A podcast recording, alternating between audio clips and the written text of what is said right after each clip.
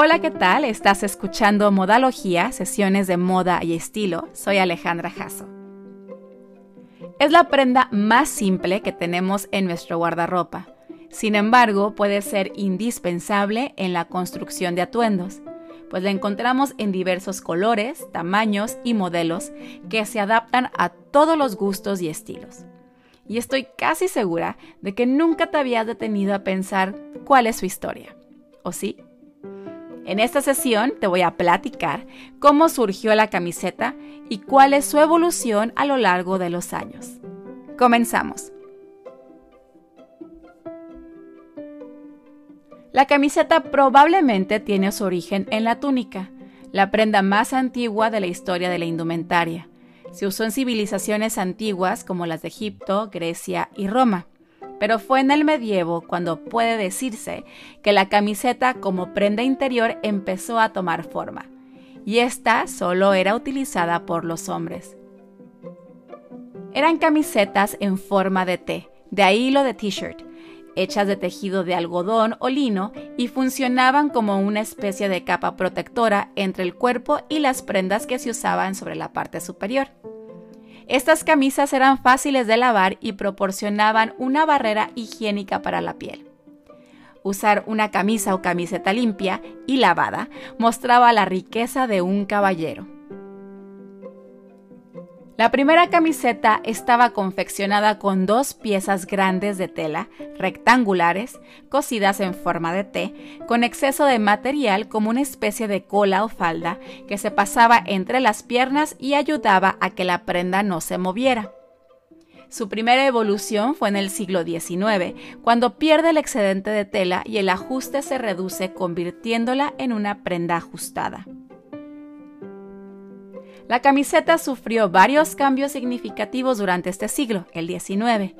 La nueva tecnología en tejido significó que podía producirse en masa, con una forma más ajustada al cuerpo y en una gama más amplia de textiles, como en percal, jersey y lana. Estas innovaciones e incremento en la producción permitieron que la prenda empezara a usarse como ropa de trabajo. Aparte de las fábricas, el uso masivo de esta prenda también se estandarizó tanto en equipos deportivos de universidades estadounidenses como en soldados de la Primera y la Segunda Guerra Mundial. La práctica de usar camisetas como ropa de fin de semana fue rápidamente adoptada por los hombres de la clase trabajadora. En 1880, la Marina de Estados Unidos incluyó una camiseta de franela, antes la franela era de lana, no de algodón, holgada con cuello cuadrado en su uniforme. En 1913 adoptó una camiseta blanca de tejido de punto, ahora sí en algodón, como ropa interior oficial. El algodón se secaba más rápido que la franela de lana y resultaba más cómodo. Los médicos elogiaron las camisetas de lana tejida como prendas interiores y de protección contra los resfriados y las enfermedades corporales y empezaron a recomendarlas a las mujeres en lugar de los corsés. A finales del siglo XIX, los marineros británicos empezaron a usar las camisetas de franela blanca debajo de sus uniformes. Incluso llegó el momento donde se les permitió llevarlas cuando trabajaban en cubierta. La prenda en estas épocas no era exactamente como la conocemos hoy. Llevaba un pequeño cuello con botones y manga larga.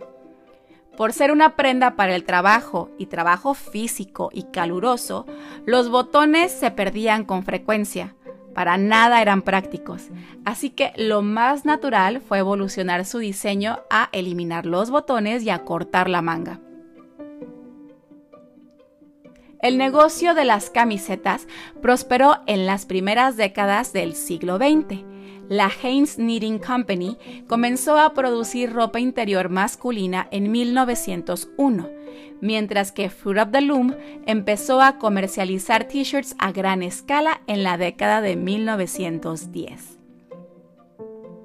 En los años 30, las camisetas eran una prenda estándar para los deportistas universitarios En 1938, la tienda Sears comenzó a ofrecer a la venta camisetas blancas de algodón llamadas Cobb, la cual eran similar a la camiseta lisa moderna y se podía usar como prenda interior así como prenda exterior.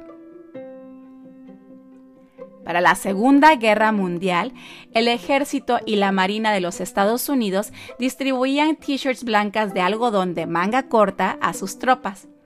Las imágenes de guerra y posguerra de soldados vestidos con camisetas ayudaron a popularizar la asociación entre la camiseta y la masculinidad heroica. No necesitas ser un soldado para tener tu propia camiseta, proclamó Sears en 1941. Aunque mayormente la t-shirt se usaba como ropa interior, ya se le empezaba a dar importancia. Incluso el ejército de Estados Unidos realizó encuestas entre los soldados para encontrar el diseño de camiseta perfecta para ellos. De este estudio surgió la tank top, cuya traducción literal es techo del tanque, pero que no es otra cosa más que lo que conocemos ahora como una camiseta de tirantes. En los 50, las camisetas empezaron a ganar popularidad y Hollywood vio el potencial de esta prenda emergente. Los actores comenzaron a aparecer en pantalla con camisetas blancas para señalar la rebeldía de su personaje. Marlon Brando en Un tranvía llamado Deseo de 1951 y en The Wild One de 1953, y James Dean en Rebelde sin causa de 1955 hicieron que las camisetas llamaran más la atención y se pusieran de moda, ahora sí como una prenda exterior. Es aquí cuando la t-shirt oficialmente entra en el guardarropa masculino como una prenda que podía usarse fuera del trabajo. Sin embargo, faltarían alrededor de unos 60 años más o menos para que fuera aceptada como parte del atuendo de oficina.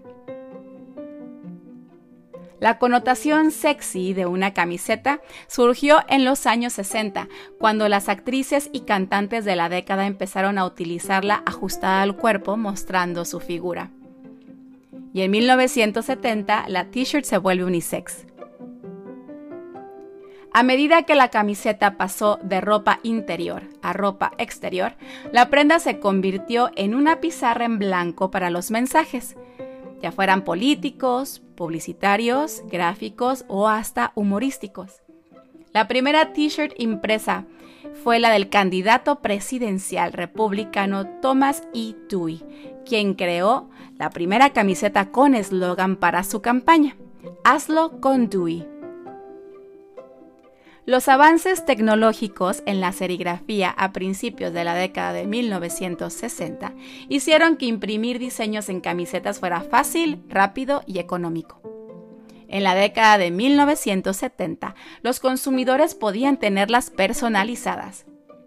Las empresas pronto se dieron cuenta del potencial de las t-shirts para el marketing, pero el movimiento punk ayudó a solidificar a la camiseta como canal de comunicación como una poderosa plataforma para hacer notar su mensaje, en la que los logotipos de bandas, junto con las protestas, ayudaron a la popularidad de esta prenda.